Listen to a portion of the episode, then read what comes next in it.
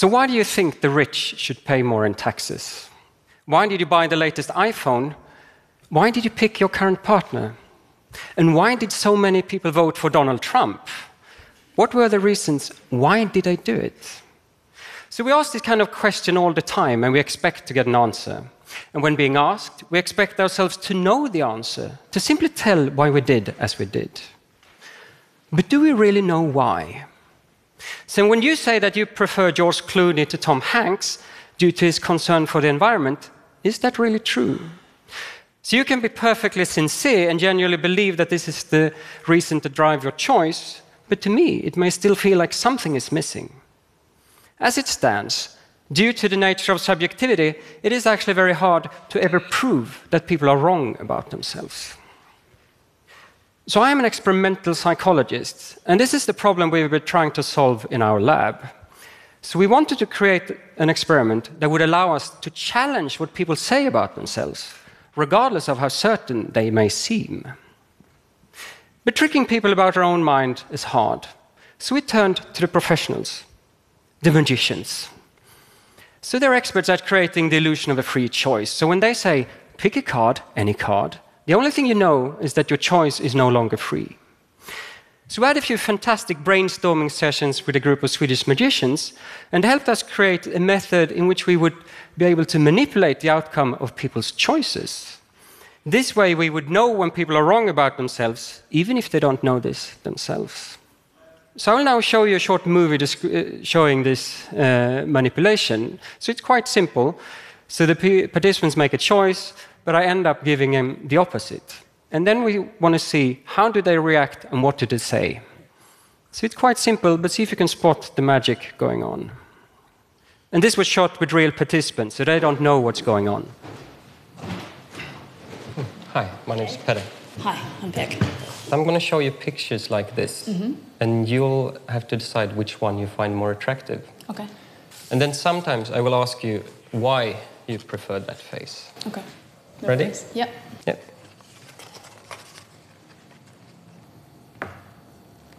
Mm. And why did you prefer that one? Uh, the smile, I think. Smile.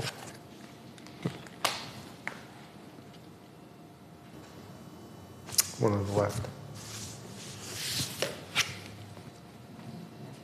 Uh, again, this one just struck me. Interesting shot. Since I'm a photographer, I like the way it's lit and looks. But now comes the trick. This one.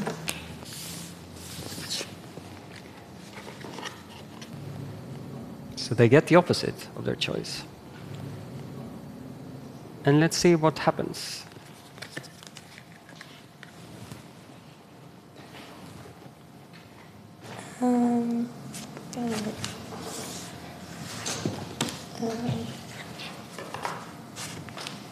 I think he seems a little more innocent than the other guy.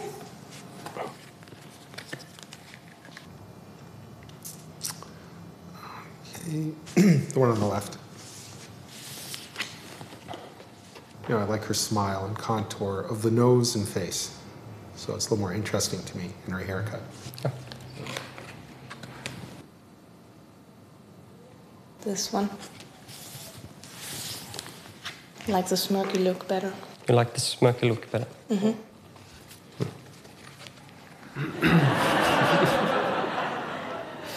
this one.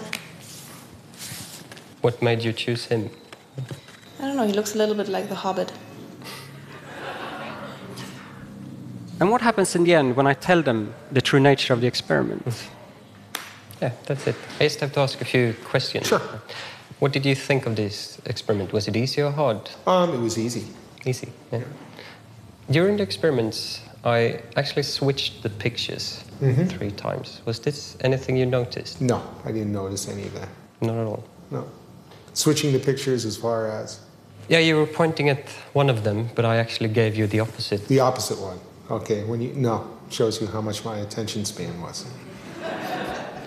Um, did you notice that sometimes during the, the experiment I switched the pictures? No, I did not notice that. so you were pointing at one, but then I gave you the other one. No inclination of that happening. No. I did not notice. Thank you. Thank you.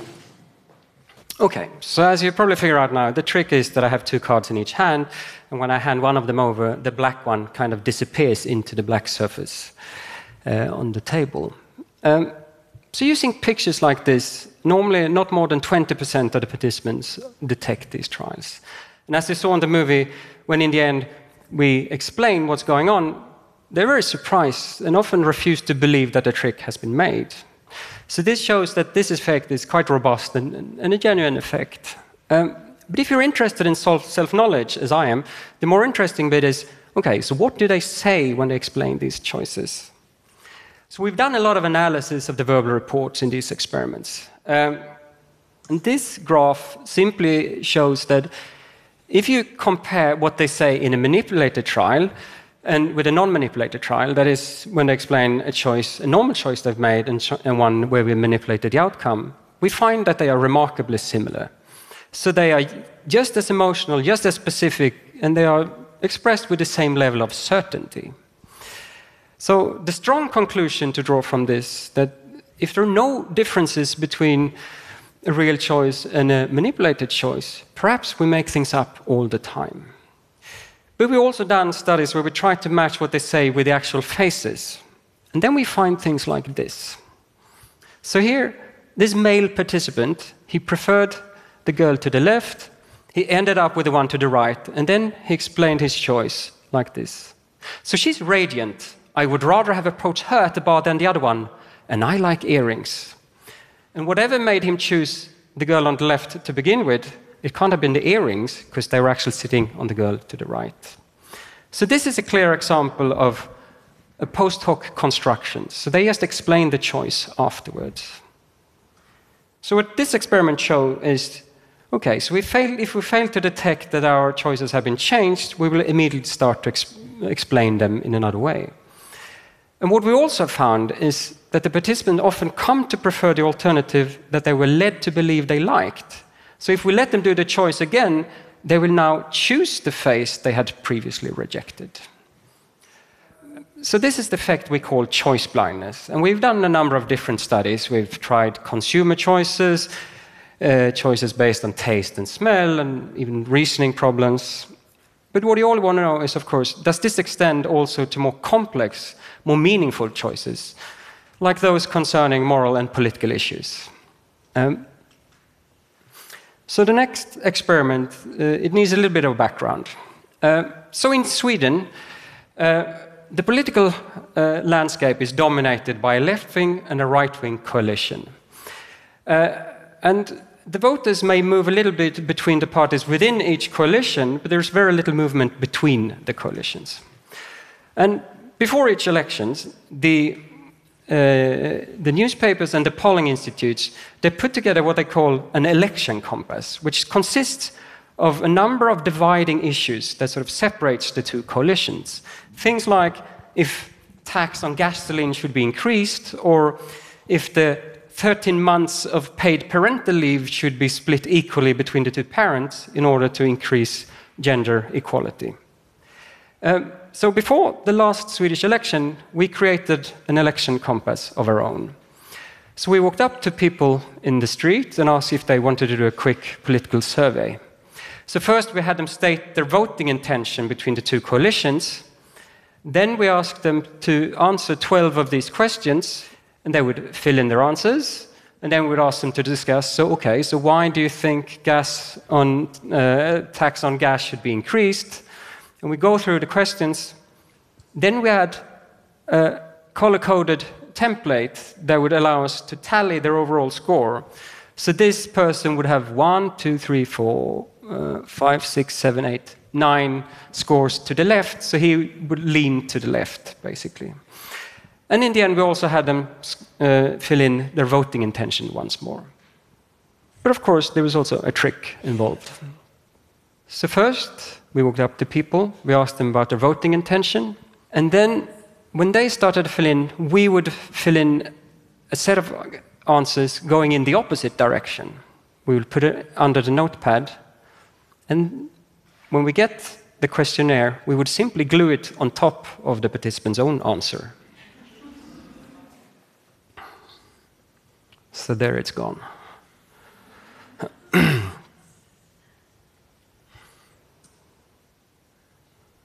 And then we would ask about each of the questions. So, how did you reason here?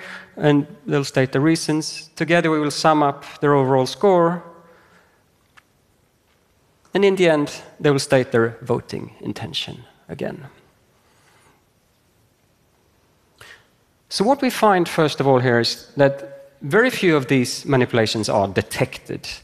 And they're not detected in the sense that they realize, okay, you must have changed my answer. It was, it's more the case that okay, I must have misunderstood the question the first time I read it. Can I please change it?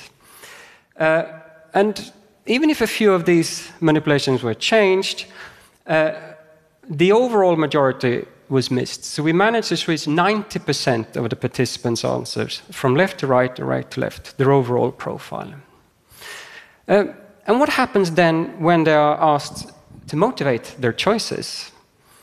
Uh, and here we find much more interesting verbal reports than compared to the faces. People say things like this, and I'll read it to you. So, large scale governmental surveillance of email and internet traffic ought to be permissible as means to combat international crime and terrorism. So, you agree to some extent with this statement? Yes. So, how did you reason here? Well, like, as it is so hard to get at international crime and terrorism, I think there should be those kinds of tools. And then the person remembers an argument from the newspaper in the morning. Like in the newspaper today, it said they can like listen to mobile phones from prison if a gang leader tries to continue his crime from inside. And I think it's madness that we have so little power to, that we can't stop those things when we actually have the possibility to, to do so. And then it's a little bit back and forth in the end. So I don't like that they have access to everything I do, but I still think it's worth it in the long run. So if this person, if you didn't know that this person just took part in a choice blindness experiment, I don't think you would have questioned that this is the true sort of attitude of that person. And what happens in the end with the voting intention? What we find, that one is also clearly affected by the questionnaire. So we have 10 participants shifting from left to right or from right to left. We have another 19 that go from clear voting intention to being uncertain, some go from being uncertain to clear voting intention. And then there is a number of participants staying uncertain throughout. And that number is interesting because if you look at what the polling institutes say at the, the closer you get to an election, the only people that are sort of in play are the ones that are considered uncertain. But what we show that is a large, much larger number that would actually consider shifting their attitudes. And here I must point out, of course, that you are not allowed to use this as an actual method to change people's votes sort of before an election, and that we clearly sort of we debrief them afterwards and give them every opportunity to change back to whatever they thought first. Uh, but what this shows is that if you can get people to see the opposite view and engage in a sort of conversation with themselves, that could actually make them change their views. Okay. So, what does it all mean? What do I think is going on here? So, first of all, a lot of what we call self knowledge is actually self interpretation. So, I see myself make a choice, and then I try to, when I'm asked why, I just try to make as much sense of it as possible when I make an explanation. But we do this so quick and with such ease that we think we actually know the answer when we ask why, when we answer why. And as it is an interpretation, of course, we sometimes make mistakes, the same way we make mistakes when we try to understand other people. So beware when you ask people the question why, because what may happen is that if you ask them sort of, so why do you support this, uh, this uh, issue? Why do you stay in this job or in this relationship? What may happen when you ask why is that you actually create an attitude that wasn't there before you asked the question. And this is, of course, important in your professional life as well, or could be. If, say, you design something and then you ask people, so why do you think this is good or bad? Or if, if you're a journalist asking a politician, so why did you make this decision? Or if indeed you are a politician and try to explain why a certain decision was made. So this may all sound seem a bit disturbing, but if you want to look at it from a positive uh, direction, it could be seen as showing okay, so we're actually a little bit more flexible than we think. We can change our minds, our attitudes are not set in stone, and we can also, also change the minds of others if we can only get them to engage with the issue and see it from the opposite view. And in my own personal life, since starting with this research, so my partner and I, we've always had the rule that you're allowed to take things back. So just because I said I liked something a year ago doesn't mean I have to like it still. And getting rid of the need to stay consistent is actually a huge relief and makes relational life so much easier to live. Anyway, so the conclusion must be know that you don't know yourself, or at least not as well as you think you do. Thanks.